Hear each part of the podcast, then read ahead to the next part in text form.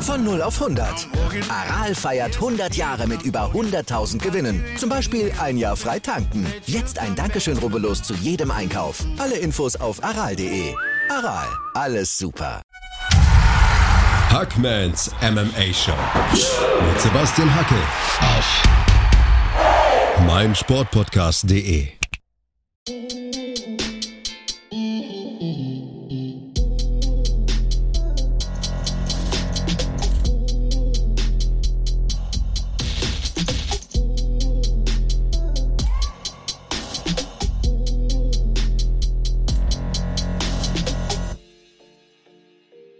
Hallo da draußen und herzlich willkommen zu Hackmans MMA Show auf meinsportpodcast.de. Heute gibt es eine kleine Bonus-Episode zur UFC Fight Night Holloway gegen Rodriguez mit Flo und mir.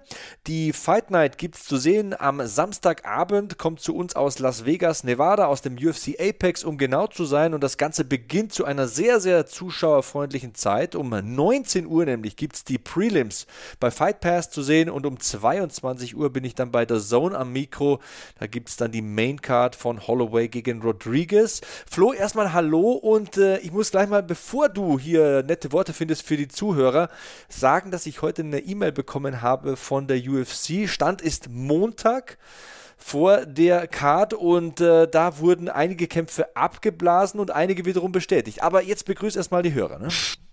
Ja, was soll ich groß sagen? Äh, spannend, E-Mails von der UFC zu bekommen. Soweit bin ich sicherlich noch nicht.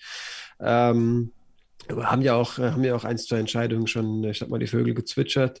Ich weiß auch nicht, wo MMA Junkie und Sherdog und äh, was weiß ich, wer alles immer ihre, ihre ganzen, ganzen Infos haben, aber die sind ja die MMA-Community, wenn man sich mit ihr beschäftigt und die ganzen Reporter kennt, dann ist man da ja auch immer sehr, sehr gut informiert.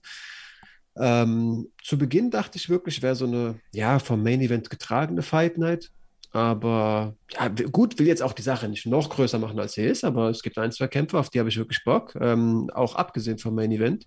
Freue mich auf jeden Fall drauf. Ich glaube, du wirst auch in der Tonkabine deinen Spaß haben. Ja, davon gehe ich doch mal aus. Also Aufnahmezeitpunkt des Podcasts ist wie gesagt Montag, 8. November und Stand jetzt ist zum Beispiel, ja, leider Kevin Holland ausgefallen. Also Kyle Dawkins hat einen neuen Gegner bekommen. Owen St. Prue hat sich auch abgemeldet. Sein Kampf ist von der Card gerutscht. Also ich kann es mal kurz sagen, was auf der Main Card bis jetzt steht. Du hast davon gesprochen, dass man vermuten könnte, dass das Ganze von einem Main Event getragen wird. Also Max Holloway gegen Yair Rodriguez. Ist nicht, ganz, ist nicht ganz so, ja, ist zu einem großen Teil natürlich ein Punkt, warum man sagt, das darf ich nicht verpassen, aber es sind ein paar unberechenbare Dinge auf dieser Karte. Ben Rothwell gegen Marcos Rogerio de Lima zum Beispiel im Heavyweight. Felicia Spencer kehrt zurück gegen Leah Letzen. Äh, Roman Dolice gegen Kyle Dawkins, also das ist äh, der Ersatz, wie gesagt, für Kevin Holland. Und dann haben wir auf der Maincard bis jetzt noch bestätigt Yadong Song gegen Julio Arce. Das sind die Kämpfer und die Kämpfer Kämpfe, die ich dann für euch kommentieren werde am Samstagabend. Aber die Prelims, und das ist ja der Punkt, den du machen wolltest, sind ein Punkt, warum man sagen sollte, hey, das gebe ich mir und da sind ein paar echte Sleeper dabei. Du hast mir ja schon vor der Aufzeichnung gesagt, dass du dich auf einige Dinge freust, mein Lieber. Ähm, ja, es gibt häufig Duelle, wo ich von einem Athleten relativ ähm, überzeugt bin und äh, mich gerne von dem anderen überraschen lasse. Also vielleicht direkt der Opener, Kennedy Nzechukwu.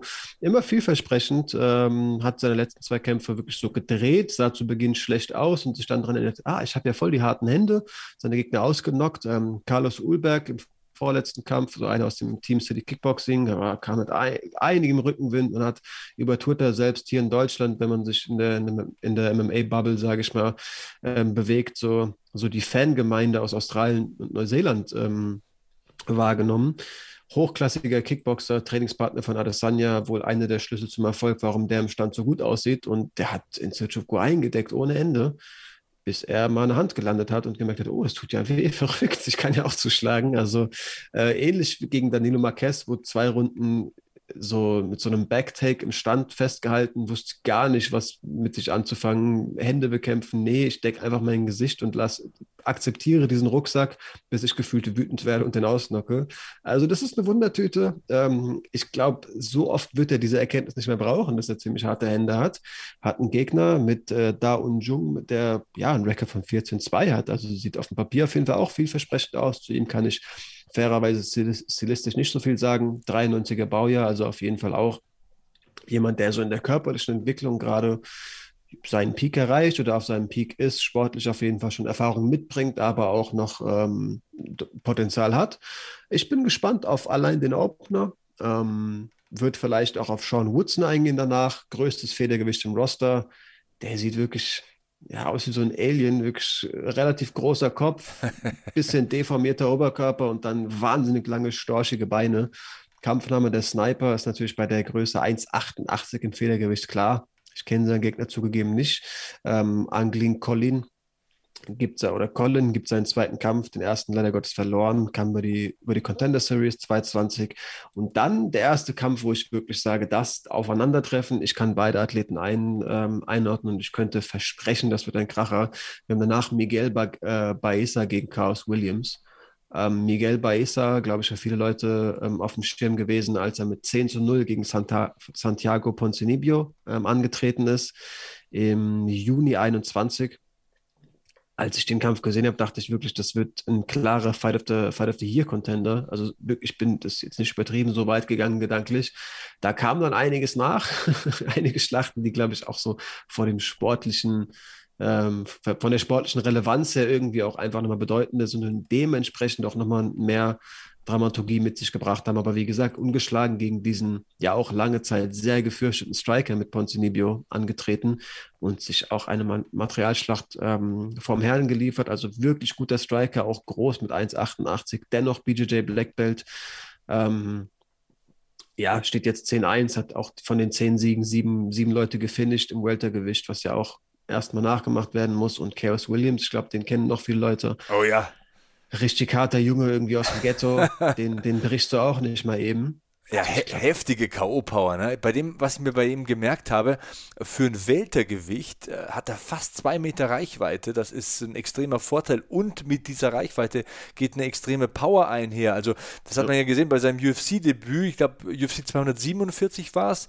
Alex Morono in 27 Sekunden weggeklatscht und dann äh, noch Abdul Razak Al-Hassan in 30 Sekunden weggeklatscht in Runde 1, der ja seinerseits ein richtig gefürchteter Powerpuncher ist und auch einer mal ist, der Leute in der ersten Runde finishen kann. Also die ersten beiden UFC-Kämpfe von Chaos Williams äh, dauerten insgesamt 57 Sekunden sozusagen. Das ist schon mal ein Argument zu sagen, diese ultimative K.O.-Maschine, die ziehe ich mir mal rein. Und der, der Spitzname Chaos das ist auch sau witzig irgendwie. Den hat er seit seinem 13. Lebensjahr. Die Geschichte äh, erzähle ich gleich. Erzähl sie jetzt. Also ich wollte nur sagen, K.O.-Power, also so ein Kinn ist irgendwie auch eine rätselhafte Sache. Manche Leute, keine Ahnung, Dan Hooker steckt gegen Poirier alles ein, was man ihm vor den Kopf haut. Dann kommt Chandler, trifft ihn einmal und der geht K.O. Also manchmal kann man sich irgendwie nicht erklären. Ja, man spricht den einen Leuten Nehmerqualitäten zu, den anderen spricht man sie eher ab. Aber warum Leute fallen und warum nicht? Klar, kann, es gibt irgendwie die Punkte, wenn du den Kiefer zum Wackeln bringst. Klar, also natürlich kann ich es irgendwo auch erklären, aber du weißt trotzdem, worauf ich hinaus will. Tagesform scheint auch so einen Kiefer zu haben. Ja, aber wenn, bist du schon mal selbst K.O. geschlagen worden? Äh, nee, ich bin zweimal K.O. gegangen, weil ich auf Asphalt gefallen bin. oh, das, das stelle ich mir auch nicht so angenehm vor.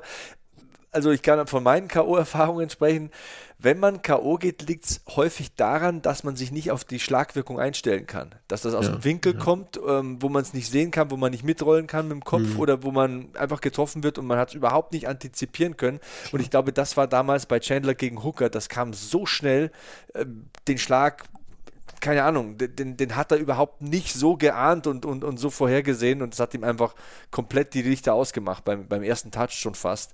Und äh, ich glaube, das ist so ein Grund, warum es manchmal so ist. Aber ja, es gibt so Kämpfer, die kämpfen sich so in eine Zone und sind dann irgendwie dann äh, im Blutrausch unterwegs und du musst die dann mit einer Schaufel irgendwie erschlagen, um die dann K.O. zu bringen. Ich verstehe, was du meinst, ja. Genau das hat Baeza eben gegen Ponzinibbio bewiesen. Und wenn der vergleichbare Nehmerqualitäten gegen Karis Williams beweist, dann mhm. ja, wird diese K.O.-Power auf jeden Fall, ähm, ich sag mal, getestet. Ja, Chaos Williams liebt das Chaos, deswegen wird er seit seinem äh, 13. Lebensjahr Chaos genannt und äh, er wird von seinen Teamkollegen Oxfighter genannt, weil er so stark ist wie ein Ochse. Also das bestätigt ja unseren Eindruck. Power Puncher, extreme Physis, beeindruckender Typ. Also du hast gesagt, äh, sieht so aus wie so ein gefährlicher Typ aus dem Ghetto. Wie ist er? Steht jeden Morgen um 4.30 Uhr auf, läuft da ein paar Kilometer, dann geht es ins Gym, ähm, MMA-Training, Jiu-Jitsu, Boxen, sogar Wing Chun trainiert er übrigens. Ne? Also der Kerl kommt aus Detroit und äh, war lange auf der Straße unterwegs, wie du sagst, ähm, hat sich aber jetzt voll dem Kampfsport gewidmet, hat sich da voll reingesteigert, hat da seinen Beruf und vor allem seine Berufung gefunden. Und äh, ihr hört schon raus aus dem, was ich sage, was ihn neben seiner enormen Schlagkraft auszeichnet, ist eben seine mentale Stärke und sein extremer Ehrgeiz. Also das ist ein Typ, auf den man mindestens mal ein Auge richten sollte, wenn man sich die Prelims reinzieht am Samstagabend. Auf jeden Fall. Das kann ich wirklich Leuten nur empfehlen, holt diesen Kampf, ähm, nehmt diesen Kampf mit, holt ihn nach, ähm, verpasst ihn auf jeden Fall, egal auf welchem Wege nicht. Danach wird es im Fliegengewicht, ähm, ja, gerankt bei den Frauen. Cynthia Cavillo kämpft gegen Andrea Lee. Ähm, würde ich jetzt auch nicht allzu viel zu sagen. Calvillo, Calvillo ja zu, zuletzt gegen Andrade gekämpft, kam da aus einer OP. Mhm. Ihr wurde wohl auch von Leuten geraten, das sei ein bisschen frühzeitig, aber sie wollte eben schon wieder antreten ist um die Zeit herum wohl in Vorbereitung auf Andrade auch nach Las Vegas gezogen für die Karriere. Also ist eben von, von Dedication, sage ich mal, gesprochen. Die scheint sie auch ähm, an den Tag zu legen. Will dann natürlich nach zwei Niederlagen wieder auf die, auf die, ähm, auf die Siegerstraße. Andrea Lee für mich gedanklich irgendwie mal als so ein Youngster eingestuft. Die sieht irgendwie für mich relativ frisch aus, so zumindest auf zwei Meter Abstand. Ähm, 1989 geboren, das hat mich ein bisschen überrascht. Scheint äh, also eher Veteranin zu sein, ähm, entgegen meiner ersten, meinem ersten Bauchgefühl, wie ich diesen Namen gedanklich eingestuft habe. Ich bin mal gespannt, ob sie da, ähm, ja, Calvillo ähm, das Wasser reichen kann. Für mich fast schon ihre größte Her ähm, Errungenschaft von Calvillo Breitendruck, dass sie gegen Marina Rodriguez einen Draw geschafft hat. Das ist wirklich ähm, für mich ja eine der gefährlichsten Fliegengewichte aktuell. Aber mehr würde ich zu dem Kampf eigentlich auch nicht sagen wollen. Hast du noch was nachzureichen? Ähm, ja, ähm, KGB, also ähm, Andrea Lee hat ja zuletzt ähm, die Schwester von Valentina Shevchenko besiegt, hat da echt eine Durststrecke überwunden, hat ja dreimal hintereinander verloren, hatte zuvor einen guten Run, hat äh, zig Kämpfe hintereinander gewonnen, dann dreimal hintereinander verloren, musste so ein bisschen bangen, ja, Schön. reicht jetzt noch für den nächsten Vertrag oder kann ich hier bleiben in der UFC? Hat dann gegen Antonina Shevchenko so Last Minute in Runde 2 per Triangle Armbar gewonnen und schafft es jetzt in einen nächsten Kampf, der nicht minder schwer sein dürfte. Also Cynthia Calvillo sehe ich da schon deutlich vorne. Cynthia Calvillo ist eine gute Ringerin. Ähm, ihr Boxen wird technisch immer besser. Sie hat ähm, gute Szenen gehabt in ihren vergangenen Kämpfen, was das Grappling und Cagework anbelangt. Mhm. Hat zum Beispiel auch eine Jessica Ai in einem Main Event besiegt. Aber an der Spitze, du hast schon gesagt, Jessica Andrade, davor Caitlin Chukagian, da klappt es noch nicht so. Jetzt muss sie also wieder ranklotzen, um so einen Kampf gegen eine vorne gerankte Gegnerin zu bekommen. Und da käme ein Erfolg gegen Andrea Lee natürlich durchaus recht. Definitiv. Thiago Moises ähm, kennen sicherlich auch viele, vermutlich, weil er gegen Islam verloren hat. Das wird dem Mann aber auf jeden Fall nicht gerecht. An sich ein ziemlich gefährlicher Striker.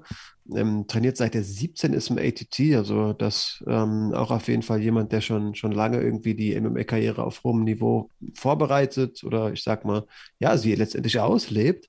Ähm, hat es dann mit dem Spanier Joel Alvarez zu tun auch relativ groß fürs, fürs Leichtgewicht, 1,91, steht mit 18,2 auch wirklich gut da. Also ihm werden, äh, wird jetzt nicht nach der Niederlage gegen Islam ein leichterer Brocken vor die Nase gesetzt. Könnte auch ein wirklich, könnte ein Sleeper sein, könnte auch ein Kampf sein, der wirklich abliefert. Ähm, bin ich auch gespannt, ob Thiago Moises ähm, ja, sich von diesem Sieg irgendwie erschüttern ließ oder letztendlich noch hungriger, hungriger zurückkommt. Ja, also so ein Sleeper, von dem du sprichst, oder so ein potenzieller Fight of the Night, an dem man nicht primär denkt, könnte auch der erste Kampf sein, der hier auf meinem mhm. vorläufigen Maincard-Zettel steht. Song Yadong gegen Giulio Arce. Ich glaube, da könnten die Dynamitstangen durchaus durchs Oktagon fliegen und auch explodieren, denn das sind zwei Striker, die dynamisch sind, die schnell sind, die technisch stark sind. Und ich meine, Song Yadong ist 23. Ähm, ja, es könnte ein Feuerwerk werden. Ich habe da ein ganz gutes Gefühl. Ja, äh, für mich auch Chinas Hoffnung. Also Jing Liang, Jing Liang ja okay, ähm, Weili Zhang natürlich bei den Frauen, aber Yadong ist wirklich, der ist wirklich vielversprechend. Also wir haben ja letzte Woche auch ähm, Marlon Vera gesehen, der wirklich auch ein brandgefährlicher Typ ist, hat gegen ihn eine Decision verloren. Besiegt Casey Kenny, der war, wurde auch hochgehandelt in seinem letzten Kampf. Also wie du gesagt hast, junger Typ, vielversprechend, ähm, auch gefühlt irgendwie schon erfahrener oder auf Total. jeden Fall ab, abgeklärter, als er eigentlich in dem Alter Sacke sein sollte. Junge, oder? Junge, der ist 23, hat über 20 Profikämpfe. Wie krass ist das? Also, und, und der ist auch tough. Der hat ein richtig gutes Kinn. Ich weiß nicht, ob du den Kampf gegen Kyler Phillips gesehen hast, mhm. aber was er da aufs Brett bekommen hat und wie er da zurückschlägt, aller Ehren wert. Auf jeden Fall Kyler Phillips auch wirklich äh, auch ein bisschen under the radar in der, in der Gewichtsklasse. Also gegen ihn darf man verlieren. Ähm, der ist auch irgendwo schwierig auszurechnen. Ja, Song Yadong auf jeden Fall einer, der konstant nach vorne geht, der immer versucht, äh, das Tempo zu machen, der Chinese. Hat auch gute Skills, also kommt aus dem Boxen und Jiu-Jitsu, äh, mit dem Team Alpha Male natürlich auch den Ringer-Hintergrund ein bisschen geschliffen in den vergangenen Monaten. Okay. Ähm, trainiert seit 2010, also hat mit 13 angefangen mit dem MMA-Training. Äh, Profi seit dem Jahr 2013, hat mit 16 sein Profidebüt gegeben. Das ist natürlich auch schon fast grenzwertig, würde ich mal meinen. Aber das spricht eben für seinen Erfahrungsschatz, obwohl er erst 23 ist. Also. Mit ja? dem Team Alpha Male hast du halt auch eine super Anlaufstelle in der Gewichtsklasse. Also da kannst du mit vielen Stilen, mit vielen Leuten in den Gewichtsklassen sparen. Ja, glaube ich, ein weiser Karriereschritt für so ein Bantamgewicht, da mal vorbeizuschauen. 75% Takedown-Quote, also da ist die Handschrift vom Team Alpha Male auf alle Fälle mal abzulesen. Vorhin hast du gesagt 1993 geboren, der ist 1907 oder 1989, mhm. glaube ich, war es bei Andrea Lee, der ist 1997 geboren. Alter, da komme ich mir alt vor. Also 23 Jahre alt, ähm, aber schon mehr als 20 Profikämpfe. Ist wirklich ein Vertreter so einer neuen Generation von Kämpfern. Äh, hat K.O.-Power, hat aber auch Timing, diese explosiven Drehtechniken, dynamisches Ground and Pound. Wir, wir haben von den Takedowns gesprochen. Also der hat wirklich das Zeug, große Dinge zu erreichen. Wenn er das klug macht und wenn er da hört auf die Coaches im äh, Team Alpha Male, da habe ich durchaus äh, eine gute Zukunft vor meinen Augen ablaufen. Aber hey, jetzt muss er erstmal an Julio Arce vorbei.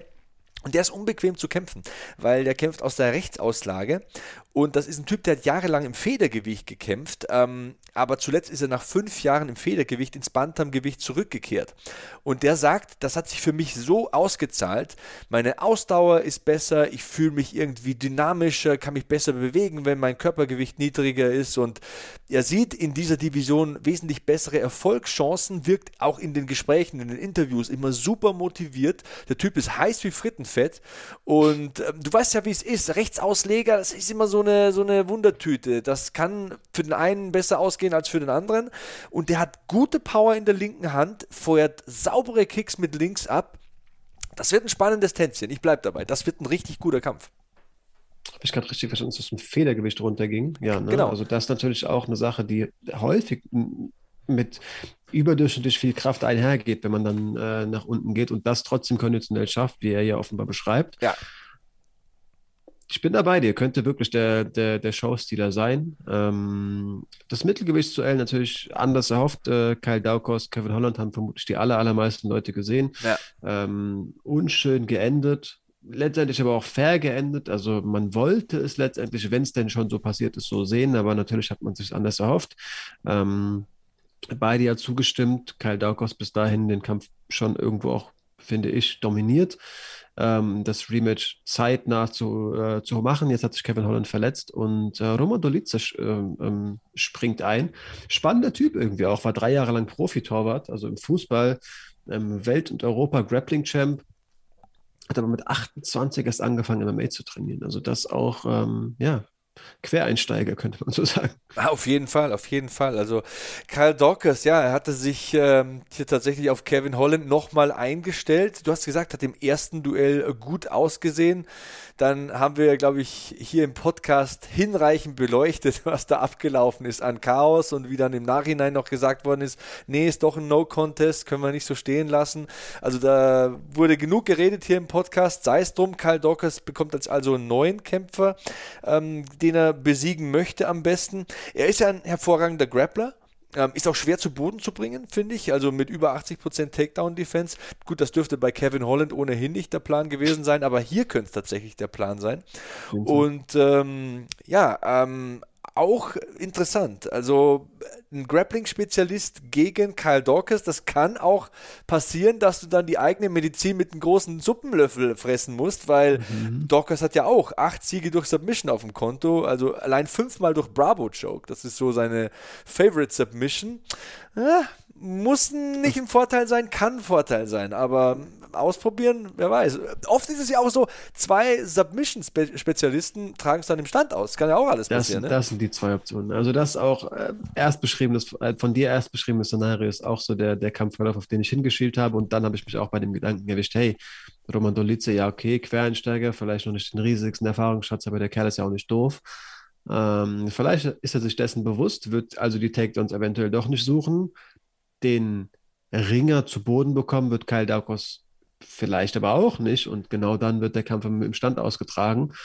Wer der bessere Striker ist, bin ich sehr gespannt. Ich schiede zu Daukos, aber ja. ich lasse mich auch gerne eines Besseren belehren. Bin ich mir relativ sicher, dass er der bessere Striker ist. Also er hatte diese lange Amateurkarriere, wurde mhm. ja erst 2017, glaube ich, Profi, so vor drei, vier Jahren. Ich habe äh, mich auf den ersten Kampf zwischen ihm und Kevin Holland relativ äh, akribisch vorbereitet und äh, ja, konnte seine ersten neun Kämpfe gewinnen, hat dann diesen Sieg gehabt bei ähm, Dana White's Contender Series, hat allerdings nicht direkt einen Vertrag bekommen. Auch das hat ein bisschen gedauert, aber wir wissen ja, was lange währt, wird äh, endlich gut. Und ja, dann kam es irgendwann zum UFC-Debüt. Da hat er ja übrigens, ja, guter Punkt, das den Stolzfuß äh, besiegt. Den kennen ja sicher viele deutsche MMA-Fans. Gut, gegen Brandon Allen und äh, Phil Horst hat es nicht ganz hingehauen, aber gegen Kevin Holland sah es schon wieder vielversprechender aus. Also, Dawkins ist ein harter Hund und äh, ein gestandener Mann, der nicht einfach vorschnell Profi geworden ist, sondern der wirklich lange Amateur war, der viel gesehen hat und als Profi eben unter anderem diese acht Submission-Siege auf dem Konto hat. Also da tiefe Gewässer gesehen. Für mich der Favorit hier in diesem Kampf. Würde ich schon auch so sagen, aber gibt diese Kämpfe, wo man einfach sagt, ich, wenn ich Sportwetten machen würde, wäre das auf jeden Fall eine sichere Wette. So entschlossen bin ich da doch noch nicht. Okay. Ähm, der nächste Kampf, den wir noch beleuchten müssen, bevor wir dann schön langsam an die Spitze der Card kommen, ist ein relativ interessantes Aufeinandertreffen im Federgewicht der Frauen. Denn Felicia Spencer kämpft da so ein bisschen um ihre Daseinsberechtigung gegen eine junge Wilde in Leah Letzen. Und Felicia Spencer ist auch eine Figur im Federgewicht, die eigentlich etabliert ist, weil du musst ja sagen, wer mit Amanda Nunes und Chris Cyborg über die volle Distanz geht, der ist einfach mal tough. Den kannst du nicht irgendwie in die zweite Reihe so mühelos schieben. Ähm, sie ist eine Kämpferin mit viel Herz, mit solidem Ground Game, sie hat ein starkes Ground and Pound sie ist auch eine der stärksten Frauen in dieser Gewichtsklasse. Sagt selbst, dass sie über 160 Pfund wiegt, wenn sie dann ins Oktagon steigt. Also das ist mal eine Ansage. 160 Pfund sind so 72, 73 Kilo aus dem Kopf gesponnen. Und sie ist auch eine ausgebildete Kampfsportlerin. Ähm, Im Taekwondo und Brazilian Jiu-Jitsu ist sie ja Black Belt.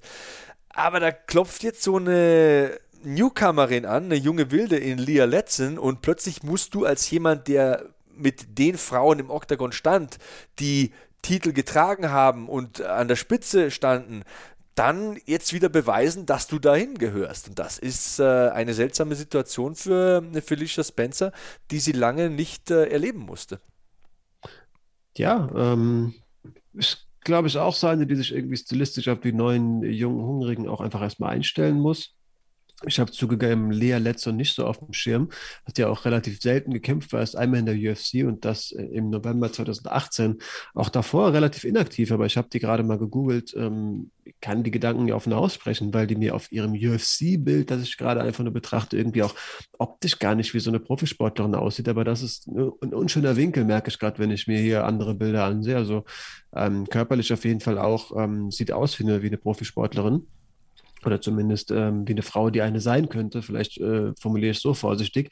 Aber interessant, dass ich hier gerade entdecke, dass sie offenbar ähm, einen Militärhintergrund hat, ja. was natürlich auch eine berufliche Ausbildung ist, die dir ähm, ja, Nervenstärke und natürlich auch irgendwie körperliches Durchhaltevermögen ähm, einverleibt. Also ähm, ich, ich habe die bei Invicta mal gesehen und okay. ähm, ich kann mich an den Kommentator erinnern, der hat die Geschichte erzählt von ihr. Ähm, die hat zwei Hochschulabschlüsse. Also die war bei der Air National Guard, also bei der Nationalgarde der Vereinigten Staaten, die eben, wie soll man sagen, für den Luftraum zuständig ist. Luftwaffe und, in Deutschland, ja. Ja, könnte man so sagen, ist glaube ich nicht hundertprozentig gleich, aber ja, im Prinzip. Und äh, sie hat dort im Bereich Überwachungstechnik äh, gearbeitet. Und da gibt es eben auch diese Lücke in ihrem MMA-Lebenslauf, weil die halt auch in Auslandseinsätzen unterwegs war und äh, auch trotzdem nebenher immer noch die MMA-Karriere vorangetrieben hat. Also das imponiert mir schon ein bisschen. Ich denke mir immer, wenn Leute irgendwie Vollzeit-Soldaten sind und es dann noch schaffen, bei Invicta und in der UFC als äh, Profikämpfer oder Kämpferin anzutreten, dann kommt man sich fast ein bisschen faul vor, wenn man sich das vorstellt, was dazu nötig ist. Weil auch wenn du da in deiner Mittagspause vielleicht mal eine Stunde trainieren kannst, und das kannst du mit Sicherheit als Soldat, musst du es trotzdem hinbekommen, abends noch motiviert ins Training zu gehen, dafür zu leben, dafür zu essen, die Regenerationsphasen irgendwie versuchen versuchen zu bekommen. Also imponiert mir also dieser Ansatz, da tatsächlich auch auf hohem Niveau MMA betreiben zu wollen.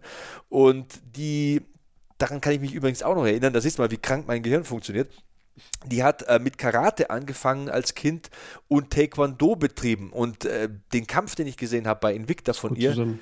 den hat sie richtig krass mit einem Highkick gefinisht. Also das ist wahrscheinlich in diesem Kampf so, dass Spencer die gestandenere Kämpferin ist auf diesem Niveau, dass die besser grappelt, dass die auch ähm, ihre physische Stärke beim Thema Cagework oder Ground Control ausspielen könnte, aber du darfst da nicht sorglos mit der Distanz umgehen, denn sonst haut die dir so, so einen äh, Baseballschläger um die Ohren und du gehst mal schnell schlafen. Also klar, Felicia Spencer, wir kennen sie, gestandene Kämpferin, ähm, war ja Kann auch schon einstecken. ja, war auch schon Federgewichtschampion bei Invicta, hatte in der UFC eine Titelchance, ich sag's nochmal, mit Amanda Nunes die volle Distanz gegangen, hat auch 15 Minuten mit Cyborg überstanden.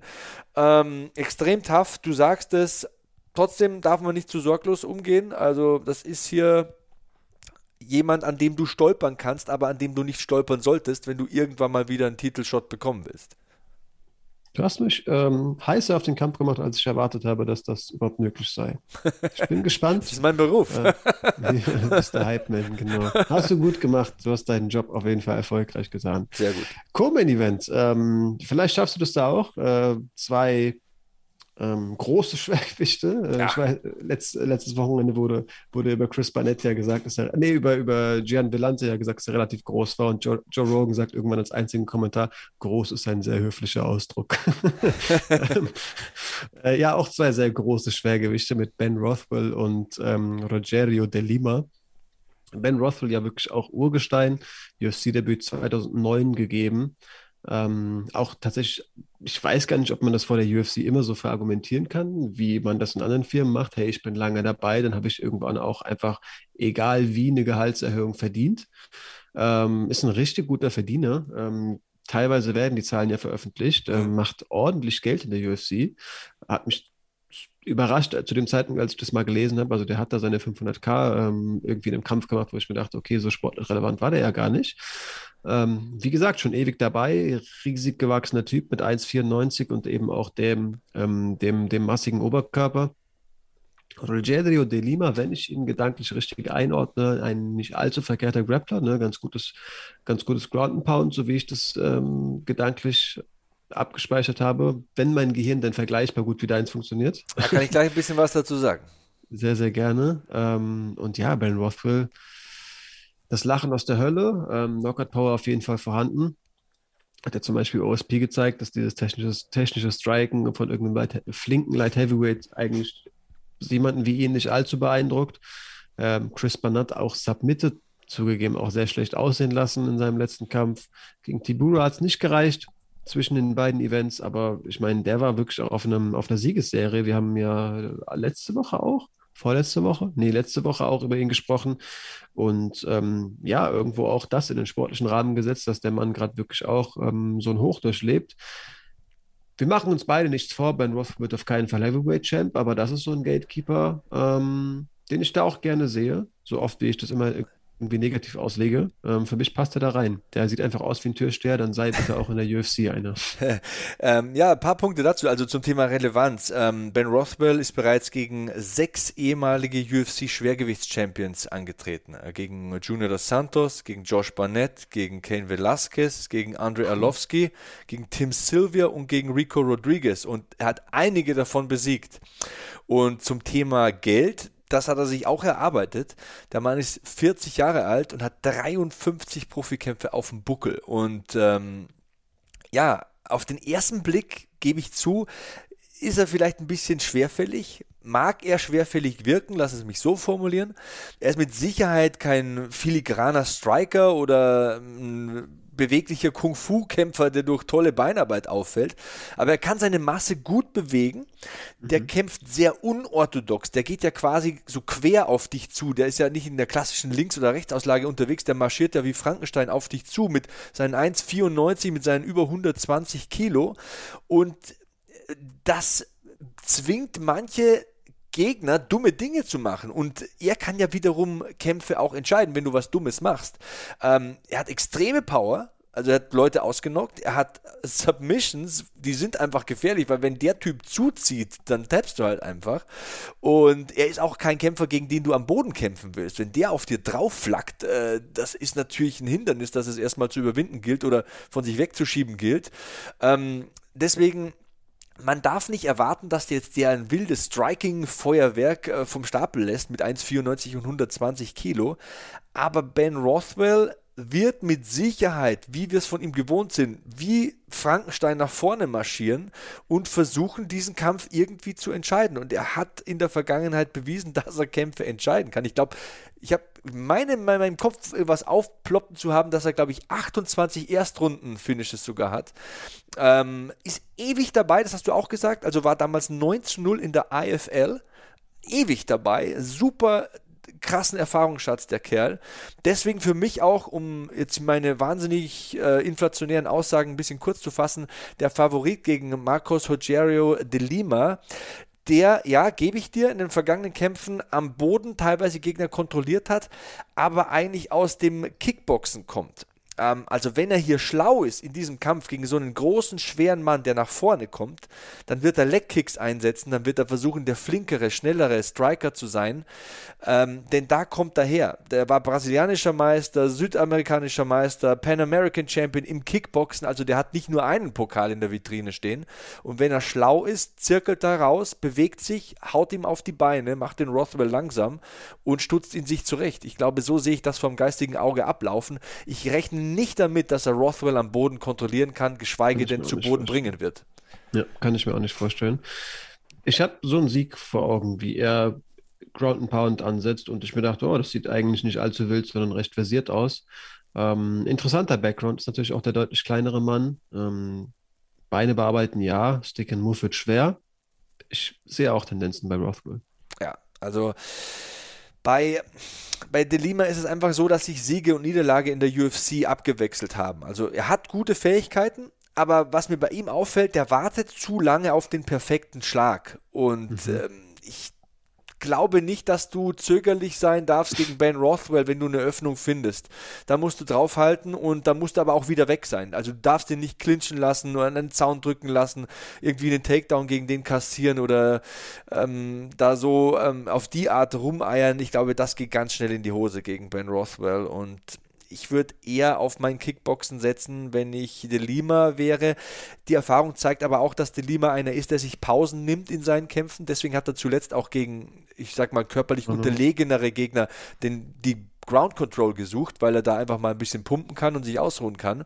Mhm waren aber auch nicht eindrucksvolle Siege in meinen Augen. Also manche Kämpfe hätte er durchaus äh, finishen können oder klar gewinnen können in meinen Augen. Ähm, um es kurz zu fassen, Rothwell mit seiner Erfahrung, mit den vielen Tools, also Power im Stand, ähm, Cage Control, ähm, ähm, gute Arbeit am Zaun, guten Submissions in seiner Vita, ist für mich hier einfach der klare Favorit im Kampf der beiden Monster. So möchte ich es bezeichnen. Okay. Ich bin kein Hypeman und ich bin ein ehrlicher Mensch. Ich bin nicht heiß geworden auf den Kampf. Ansehen werde ich, werde ich ihn, wenn er überraschend gut wird, dann sehr gerne. Jetzt habe ich alles rausgehauen, was ich wusste und habe versucht, hier ähm, die, die Schwächen geschickt zu umschippern. Ja, äh, ja. Der, der Rothwell ist ein bisschen hölzer und der, der Lima braucht mal eine Pause. Klang jetzt nicht so toll, aber hey, vielleicht fällt eine eindrucksvolle. Ja, an, anlügen tue ich hier keinen. Ne? Also, das, wie gesagt, dass das nicht die Kreissägen sind, die wild durchs Oktagon springen und irgendwie Superman-Punches vom Zaun wegmachen, das will ich hier keinem versprechen, aber wird eine solide Heavyweight-Schlacht. Ben Rothwell ist ja auch so ein Heavyweight der alten Schule, wenn man sich den vorstellt. Ne? Muss Gewicht machen, um die Waage zu schaffen im Heavyweight. Und wenn der so einen Fuß auf den Boden setzt, dann wackelt das Oktagon. Ich glaube, was ihm zugutekommen wird, ist, das Oktagon am Samstagabend ist 25 Fuß groß. Und das ist Stimmt. kein Vorteil für einen mhm. Kickboxer. Und das sind zwei große, lange Leute. Ich glaube, das sieht sehr für einen Sieg von Ben Rothwell aus. Aber hey, wenn der Lima äh, schlau ist und hier gut zugehört hat und meinen Gameplan hier gehört hat, dann kann er das Ding auch gewinnen. Wenn nicht, ja, Pech gehabt. Ich bin gespannt. Aber ähm, selbst wenn der Kampf der Sleeper schlechthin wird, selbst wenn die sich drei Runden durch die Gegend schieben, äh, ausschalten werde ich beim besten Willen nicht. Und mein Hype für den nächsten Kampf wird auf gar keinen Fall abflachen, denn ähm, wir haben einleitend gesagt, die Karte wird schon nicht nur von ihnen getragen, aber das Event der Events ist natürlich der, der Hauptkampf und auf den bin ich wirklich ziemlich scheiß. Max Holloway gegen Jair Rodriguez. Ähm, ja. Weißt du, was bin... wir machen? Weißt du, was wir machen? Wir machen es jetzt ganz fies, wir machen vorher nochmal eine Pause. Klingt nach einem Plan. Okay. Soll also, ich mal einleiten? wir sind gleich zurück und dann gibt es ein paar Worte zum Main Event. Also, gleich geht's weiter hier bei Hackmans MMA Show auf meinsportpodcast.de. Wie viele Kaffees waren es heute schon? Kaffee spielt im Leben vieler eine sehr große Rolle. Und das nicht nur zu Hause oder im Café, sondern auch am Arbeitsplatz. Dafür gibt es Lavazza Professional. Kaffee am Arbeitsplatz, der genauso lecker schmeckt wie in eurem Lieblingscafé. Die perfekte Kaffeelösung für jede Art von Unternehmen. Klein, mittel, groß. Ihr habt auf jeden Fall einen Kaffee, der schmeckt. Die richtige Motivation für eure Arbeitstage. Alle Infos zu Lavazza Professional findet ihr auf lavazzapro.de mit allen Kaffeelösungen für euer Büro.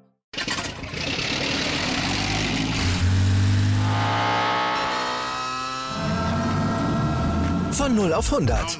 Aral feiert 100 Jahre mit über 100.000 Gewinnen. Zum Beispiel ein Jahr frei tanken. Jetzt ein Dankeschön, rubbellos zu jedem Einkauf. Alle Infos auf aral.de. Aral, alles super.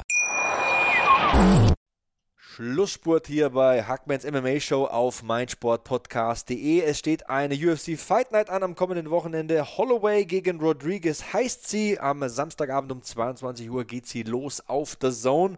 Und der Main Event ist natürlich Holloway gegen Rodriguez.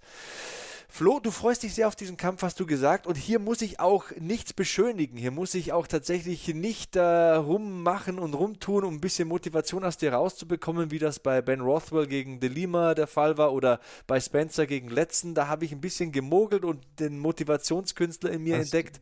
Aber hier muss ich nicht viel tun, oder? Hier, hier muss ich nichts machen. Ich glaube, du könntest dir sogar vornehmen, mir die Motivation zu nehmen und würdest es schaffen. Also ich bin bekennender Max Holloway-Fan. Es wird natürlich auch schwer sein, sollte ich dir diese Aufgabe geben oder solltest du sie dir auf auf, äh, äh, auferlegen, Argumente gegen den Mann zu finden. Genauso kann man das auf seinen Gegner beziehen.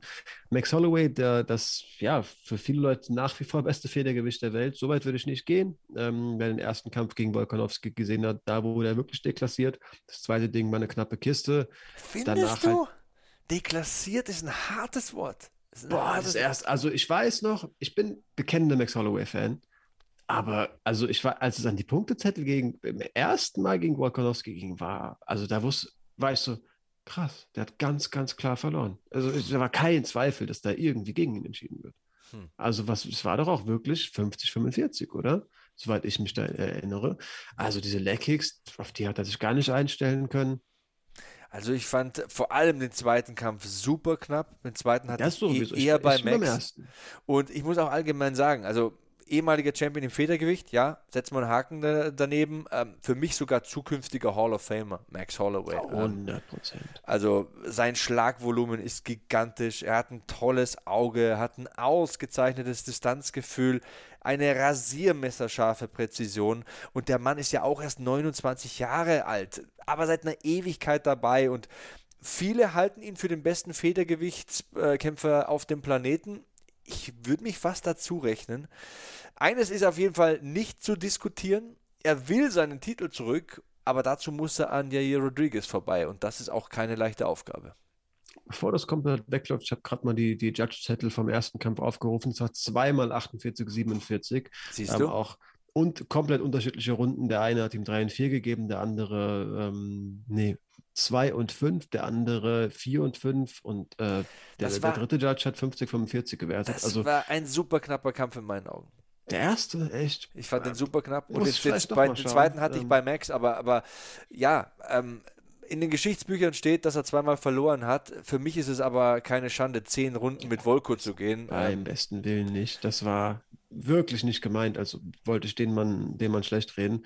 MMA-Fighter des Jahres 2017, also auch einfach ein uralter oder ja, auch ein gestandener Kämpfer.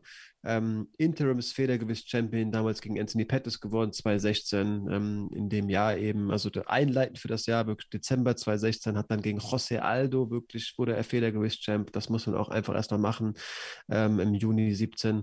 Ja, die Rekorde, die Rekorde. 17 Siege im UFC-Federgewicht. Das hat keiner geschafft. Zehn vorzeitige Siege im UFC-Federgewicht. Ebenfalls Rekord. Also es gibt keinen einzigen Kämpfer in der, Geschichts in der Geschichte dieser Gewichtsklasse, der mehr Zeit im Oktagon verbracht hat als Max Holloway. Der Typ ist für mich safe Hall of Famer. Also ja, sowas von stabil. Ähm, ich kann mich nur wiederholen. Und ähm, um es vorwegzunehmen, wenn ich hier gleich mal so ein bisschen äh, meinen Tipp abgeben darf, für mich ist er hier der Favorit gegen Rodriguez. Würde ich auch so sagen. Also ich weiß gar nicht, in welchem Zusammenhang wir auf den Kampf kamen. Vermutlich, weil wir irgendwie ja gegen äh, über, über Ortega und Volkanowski gesprochen haben. Aber ähm, ich glaube auch, er wird Rodriguez die, die Distanz, die er für seine Kicks braucht, einfach nehmen. Also ich glaube, wir sehen Max durchgehend im Vorwärtsgang. Ähm, wir sehen wie eigentlich immer auch ein Max, der sollte er mal eine Hand nehmen, unbeeindruckt bleibt, denn das sieht man dem Kerl irgendwie nicht an. Der Mann hat wirklich richtig auch Nehmerqualitäten, ist ein verdammt harter Hund. Generell jemand, der gefühlt einfach einen sehr guten Mindset hat. Ähm, schaut privat absolut keine Kämpfe, kein Kampfsportfan. Vielleicht ist es das, die Distanz zu dem Sport, den er irgendwie, ähm, den er irgendwie benötigt oder sich einfach nimmt scheint niemand zu sein, der da durchgehend ähm, gedanklich bei bleibt, sondern ist bei seinen Kämpfen, ist bei seinem Plan, geht natürlich motiviert ins Training, aber schafft es irgendwie, seine Pausen zu nehmen. Ähm, ich könnte mir vorstellen, dass das tatsächlich mental Erfolgsrezept ist oder zumindest eines der Erfolgsrezepte. Ähm, ja, unermüdlich, Volume, über das Volume von Max Holloway muss man irgendwie nicht sprechen. Also ich glaube, nur Colby Covington ist da, ist da mal vor ihm statistisch hat gegen Kevin Cater ja auch, du hast häufig ges gesprochen, für dich eine der Kämpfe des Jahres. Also, also für mich, für mich, wenn du wenn du mich so fragst, vielleicht die beste Leistung, die ich jemals gesehen habe. Einen klasse Boxer mit den besten Boxer der Division so sackstark auseinander zu pflücken, das hat mich krass beeindruckt. Also war, war das nicht die erste Fight Night in diesem Jahr? Also ich habe sie auf jeden Fall nicht kommentiert, war abends, war eine gute Zeit, habe es auf der Couch geschaut, meinen Notizblock einfach in der zweiten Runde einfach komplett zur Seite gelegt, weil ich mir gedacht habe, Alter, was passiert hier? Max Holloway ist so in the zone, was der hier abspult, der ist so im Autopiloten unterwegs, der zerpflückt den hier nach Strich und Faden. Mich hat das so beeindruckt, ich werde es nie vergessen und ja. Genau, es war dieser, dieser Triple-Header, den die in Abu Dhabi gestartet haben. Da haben die drei Events in Folge ge, ähm, gestartet, sogar eins mittwochs und genau, das war der Opener 16. Januar. Mhm ja, äh, ich kam auch nicht aus dem Staunen heraus. Du hast häufig als die Performance schlechthin ähm, bezeichnet. Da bin ich bei dir. Fight of the Night ist für mich sowas nicht. Also, das ist halt irgendwie so ein, keine Ahnung, was für ein Äquivalent man da im Fußball, aber so ein 7-0, 8-0, keine Ahnung. Eine Mannschaft wird auf jeden Fall äh, auseinandergenommen. Auseinandergenommen. Und das sind für mich nicht die guten Kämpfe, äh, nicht die guten Spiele und auch nicht die guten Kämpfe. Es war halt absolut kein Kampf auf Augenhöhe. Ähm, und ich hatte irgendwann einen Punkt, wo ich mir dachte, ey, bitte reicht doch so, hol den da raus aus dem Kampf, den Calvin Cater. Irre. Ähm, bisschen Flashbacks, bisschen Parallelen zu ähm, Ben Denis hieß er. Wie ist der Franzose? Naja, der jedenfalls der Franzose, dessen, wo die Ref-Leistung irgendwie auch sehr grauenvoll war. Oh ja. Hatten wir ja, letztens besprochen. da ne? war es jetzt vielleicht nicht der Ref, denn Kevin Cater hat ein bisschen aktiver versucht mitzuboxen, aber es war halt ähnlicher Schaden, den der, den der Mann eingesteckt hat. Du sprichst häufig von Jahren, die man im Ring lässt und me- meinst das nicht sprichwörtlich. Die hat Kevin Cater da auch auf jeden Fall gelassen. Aber man soll das Ganze natürlich, vor allem wenn man über Max Holloway spricht, nicht in so einen negativen Rahmen setzen, sondern die sportliche Leistung, die, der, die da eben in Verbindung stand, hervorheben, denn der war irgendwann in einem Flow, der war, Unfassbar. also diese Szenen, wie er, wie er zu DC schaut und einfach nur schreit, weil das über Kevin Cater gesagt wurde, dass er der beste Boxer in der UFC ist, ihm, ihm no look so noch so einen Jab verpasst und Schlägen ausweicht, von denen er weiß, wie sie kommen, weil das ja nur noch ein Typ im Autopilot ist oder so ein Zombie, der ihm da gegenübersteht. Weißt du, was das mit dir macht? Krasse, krasse Wenn dir jeder in deinem Camp sagt, Alter, du bist der krasseste Boxer, ich habe überhaupt keine Chance gegen dich, wenn du irgendwie so als Top 5 Striker gehandelt wirst in deiner Gewichtsklasse und dann nimmt dich einer so richtig auseinander, von der ersten Sekunde weg, du weißt überhaupt nicht, was da gerade passiert. Ich glaube, das macht aus mit, auch mit deinem Kopf was. Und äh, Benoit Saint-Denis hieß der Mann übrigens. Ich wusste noch Denis, Ben Denis, habe ich gerade gesagt. Ja, ja. Ähm, Aber nur damit die Hörer wissen, welchen Podcast sie nachhören müssen. Das war unser Rant, äh, oder mein Rant besser gesagt, über den Bonusfolge zum letzten Wochenende. Ja, absolut berechtigter Rand. Ähm, Kevin Cater-Fan bin ich auf jeden Fall auch. Ich bin da auch gespannt, wie der Mann zurückkommt. Ähm, ich glaube auch, Max Holloway hat den Mental gebrochen und der braucht noch ein, zwei Siege, bis er wieder mit dem Selbstverständnis ähm, in den nächsten Kampf geht, mit dem er damals äh, gegen Max Holloway angetreten ist. Ja, äh, cooler Typ, coole Socke durch und durch. Ähm, bekennender Gamer, da vielleicht noch wollte ich eben erzählen zu dem, ich habe keinen Bock auf Kampfsport, der wirft sogar Leute raus, die ihn irgendwas in seinem Stream, der streamt halt irgendwie auch auf Twitch, wie er zockt, wenn du ihn irgendwas fragst, so wie läuft der nächste Kampf, wie läuft die Trainingsvorbereitung, wirst du gebannt, kein Bock auf dich, hier geht es um Videospiele. Also ich glaube wirklich, der, der, der schafft sich diesen, diesen gesunden Abstand dazu und es scheint, scheint ihm echt zu helfen. Diese verrückten Geschichten natürlich auch dazu, dass er nicht mehr spart, dass er ein Trainingscamp über Zoom gemacht hat ähm, auch unvorstellbar und zeigt natürlich auch, was da natürlich für eine Grundlage ist. Also niemand kann derartig eine, eine Karriere beginnen, aber wenn du auf einem Level von Max Holloway bist, scheinst du das, scheinst du dir das erlauben zu können und scheint das auch gewinnbringend zu sein. Auf jeden. Ja, du hast gesagt, du, hast- du hast gesagt, das fand ich interessant, er, er schaut kein MMA. Ähm, Jair Rodriguez hatte ja viel Zeit, um MMA zu schauen. Der hat jetzt zwei Jahre nicht mehr gekämpft. Also Oktober 2019, dieser Sieg gegen äh, Jeremy Stevens im Rückmatch. Auch ein aufregender Striker. Starke Beinarbeit, tolle Kicks. I. Ellbogenstöße, verrückte Drehtechniken. Also ich habe seinen Kampf damals kommentiert gegen den Zombie und so in, erinnerst dich an die letzten Sekunden mit diesem äh. Spinning Upwards Elbow quasi, wo er ihn ausnockt und du gar nicht als Kommentator im ersten Moment erkennst, was da jetzt genau getroffen hat und auf einmal ist irgendwie der Rundengong der fünften Runde und einer liegt Er und be liegt da. bewegt sich nicht mehr und ist eigentlich nach Punkten vorne. Also war ähm, ganz, ganz verrückt. Sehr, sehr sehenswerter Kampf, unabhängig von diesem Ende. Ja. Ähm, Ja, sollte man nochmal nachholen, wenn man das Wie, wie alle. Kämpfe eigentlich von El Pantera, also von Jair Rodriguez, also glänzt im Stand, holt sich da auch regelmäßig die Bonuschecks ab. Ähm, lässt ihm Holloway den Platz für seine Kicks? Das ist meine große Frage. Also ich, ich sage nein und deswegen ist Holloway für mich der Favorit und für mich ist er auch immer eine Menge an roten Flaggen, die da im Wind wehen, wenn ich sage, einer hat über zwei Jahre lang nicht gekämpft. Vor allem in den leichteren Gewichtsklassen, wo äh, sich Leute so schnell verbessern, wo sich das Geschehen allgemein so sehr verbessert. Das ist für mich tatsächlich ein großes, großes Fragezeichen äh, vor diesem Kampf. Bin ich bei dir? Ich glaube halt schon, dass es auch jemand ist, der eine, eine Klasse hat, sich hier und da seine Distanz einfach zu nehmen, die zu bestimmen. Ich meine, er ist ja sehr, sehr leichtfüßig. Ähm, Hat hat, auch- er auch zugegeben. Hat auch zehn Kämpfe in der UFC gekämpft, also hat das bewiesen, was du sagst. Das muss man tatsächlich anerkennen, ja. Ja, hat halt jetzt zwei Kämpfe auch abgesagt. Also er wollte die zwei Jahre offenbar nicht, ähm, nicht ähm, inaktiv sein. Sollte eigentlich gegen Sabit ran. Das wäre natürlich der Kampf der Kämpfe. Aber Ähm, es der- scheint auch ein sehr schwieriger Verhandlungspartner zu sein für die UFC. Also Dana White hat nicht unbedingt äh, gute Worte über Jair Rodriguez verloren. Giga Chikadze hat ihm vorgeworfen, dass er auch einfach mal aus Kämpfen rausgeht. Gegen Zabit war dann offiziell, dass er ein, ähm, eine Knöchelverletzung hatte.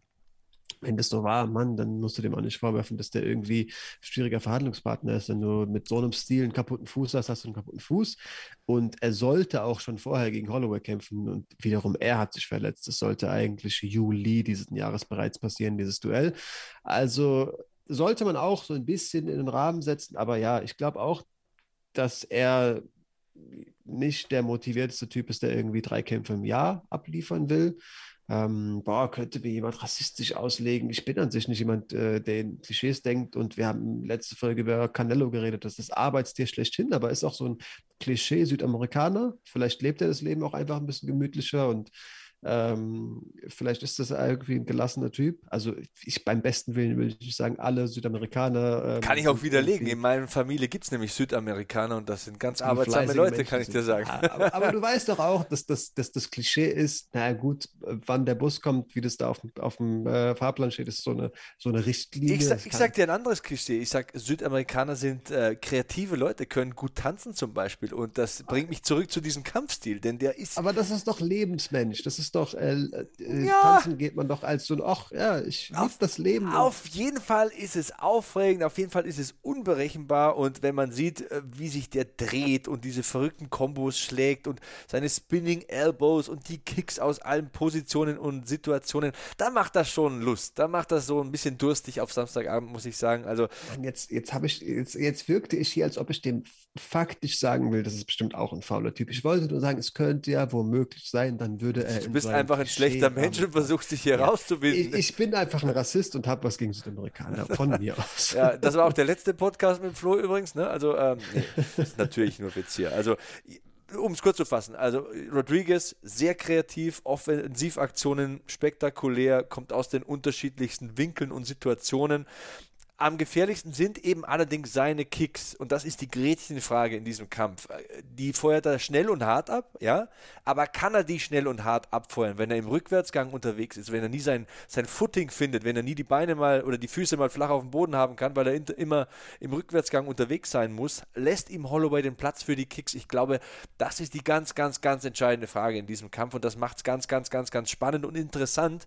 Zudem ja beide auch erfahrene Recken sind, äh, Schlachten geschlagen haben und ähm, auch Gegner besiegt haben, die du erstmal besiegen musst. Und ja, das ist der Main Event und auf den freue ich mich richtig, muss ich ehrlich zugeben. Da muss ich auch nichts künsteln, da muss ich auch nicht Vor- und Nachteile aufzählen, denn für mich haben hier Rodriguez und Max Holloway nur Vorteile. Oder wie siehst du das? Du schlechter Nein. Mensch. Ich lege gleich selbst auf. Jetzt wird er rot. Ähm, nein, Jair Rodriguez wirklich, also wenn er dann mal im Octagon steht, dann bin ich auch auf jeden Fall Fan. Ich liebe es, dem Mann zuzugucken. Ich glaube auch, dieses, diesen typischen Moment, den man in Max Holloway Siegen erlebt, wo du das Gefühl hast, der Gegner ist gebrochen. Da ist zu viel vor den Kopf gekommen, der funktioniert motorisch in der Form nicht mehr, der hat Kopfschmerzen, der sieht verschwommen, der hat auch einfach keinen Bock mehr. Ich glaube, den der kommt spät gegen Rodriguez. Denn der sieht vielleicht aus wie der Schönling, aber der Mann kann auf jeden Fall einstecken. Und oh, ist ein. Inneren, der hat, innere, der hat auch auf jeden Fall diesen inneren Dog. Also ich habe Klischees jetzt bedient, negative für Südamerikaner, aber das Klischee Mexikaner im Kampfsport ist ja auch einfach harter Hund und das erfüllt er gleichermaßen. Ähm, Wille und Biss hat er hat er definitiv. Und Dinge wie ein Flying Knee zum Beispiel im Rückwärtsgang traue ich dem auf jeden Fall zu, dass der, dass der auch äh, dem 1,80 großen Max Holloway souverän zum Beispiel ins Gesicht springt. Ähm, Max Holloway, okay, das ist ewig her, ein Kampf, an den ich mich vielleicht erinnere, keine Ahnung. Ähm, Conor McGregor damals hat ihm auch, ähm, und da war er wirklich, der sah ja aus wie 14, natürlich, das ist ewig her, aber äh, klar kann der Mann auch verletzt werden und natürlich kann der Mann auch Schläge gegen den Kopf bekommen, die genauso ihn ins Wackeln bringen und ihm eine verschwommene Sicht bescheren. Ähm, garantiert ist es auf gar keinen Fall nicht äh, dieser Sieg gegen Holloway. Ich glaube halt, er wird wirklich ähm, einem sehr motivierten ehemaligen Federgewichts-King ähm, gegenüberstehen. Der will seinen Gürtel zurück. Ähm, ich habe jetzt häufig sein Mindset angesprochen. Der hat auch, glaube ich, Dinge, für die er sich einfach noch weiter motivieren will. Hat mal gesagt, sein Ziel, Ziel im Leben ist eine Insel auf jeder Insel von Hawaii. Ähm, ich glaube, auf jeder hat er noch keins. Und ja, keine Ahnung, ich glaube irgendwie nicht, dass der Mann viel zu viele, also dass der Mann allzu viele negative Dinge im Leben hat. Der hat eine wunderschöne Familie, der lebt auf Hawaii, der ist wohlhabend, geliebt von jedem, den es in der Szene gibt, macht, geht seinem Hobby nach. Ich glaube, Max Holloway ist einfach gefühlt immer in einem guten Mindset, in einem, an einem guten mentalen Ort und ich glaube, der wird einfach zu viel für, für Rodriguez sein. Das kann sehr, sehr gut sein. Die einzige Möglichkeit, das rauszufinden, ist äh, die UFC Fight Night anzusehen am kommenden Samstag, um da nochmal letztes Mal Werbung für zu machen. Ähm, auf meinem Instagram-Kanal gibt es am kommenden Freitag eine große Ankündigung. Darüber werden wir auch sprechen in der nächsten Woche hier im Podcast. Und äh, ja, für die Schlussworte überlasse ich dir das Parkett. Gibt es noch irgendwas zu sagen, was wir in dieser Woche bisher unterschlagen haben? Wir haben über jede Menge gesprochen jetzt in den vergangenen drei Tagen. Ähm, nee, also auf die Ankündigung freue ich mich auf jeden Fall. Das könnt ihr da, da draußen auf jeden Fall auch. Das werden, werden, werden spannende Dinge, die, die Sebastian da in seinem Leben noch so geplant hat. Ähm, sicherlich auch Events, auf die man als Zuschauer sehr, sehr interessiert ist, als MMA-Fan, passieren da auch wirklich spannende Dinge. Wenn ihr riesiger MMA-Fan seid und nicht auf die UFC warten könnt, äh, wollt, könnt ihr auch in der Nacht von Freitag auf Samstag bereits Bellator sehen. Ähm, Im Main Event die tatsächlich eben sogar angesprochene Chris Cyborg, haben wir im Zusammenhang mit Felicia Spencer mal erwähnt, gegen Siniat Kavanagh. Ähm, steht 7 zu 4 die Frau. Chris Cyborg ja irgendwo auch ein Urgestein. Wer da wirklich äh, nicht so viel von MMA bekommt, der kann da sicherlich auch mal reinschalten. Aber was wohl sicher ist, ähm, dass das kommende UFC-Event wirklich vielversprechend ist. Ich wünsche dir auf jeden Fall viel Spaß beim Kommentieren. Ähm, freue mich drauf, wie wir, wie wir ein Review dazu machen. Und ähm, ja, hoffe, hoffe vor allem die Kämpfe, die wir heiß ersehen, ähm, liefern ab. Plus wenn es auch noch einen Bonus gibt und es die MMA-Götter gut mit uns meinen, können ja vielleicht auch einfach Kämpfe, die man jetzt noch nicht so auf dem Schirm hatte, ähm, gerne mal eine Überraschung mit sich bringen. Ich würde mich freuen, haben wir mehr Gesprächsstoff, aber ich glaube, ähm, über irgendwas sprechen werden wir ohnehin wollen. Ja, wir werden auf jeden Fall sprechen und äh, wir hören uns hier nächste Woche bei Hackmans MMA Show auf meinsportpodcast.de. Bis dahin, bleibt sicher, bleibt sauber, bleibt safe. Danke Flo, so long, Hackman out.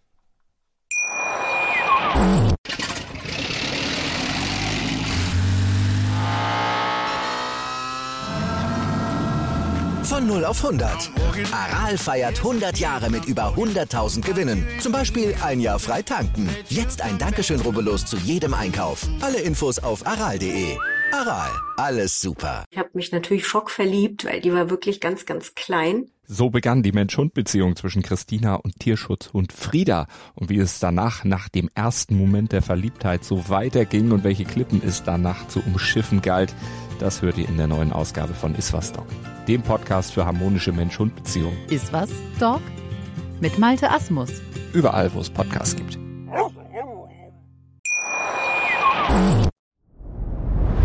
Dir hat dieser Podcast gefallen? Dann klicke jetzt auf Abonnieren und empfehle ihn weiter. Bleib immer auf dem Laufenden und folge uns bei Twitter, Instagram und Facebook. Mehr Podcasts aus der weiten Welt des Sports findest du auf meinsportpodcast.de.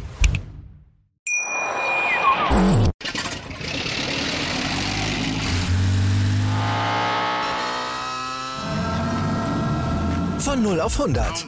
Aral feiert 100 Jahre mit über 100.000 Gewinnen. Zum Beispiel ein Jahr frei tanken. Jetzt ein Dankeschön, rubbellos zu jedem Einkauf. Alle Infos auf aral.de. Aral, alles super.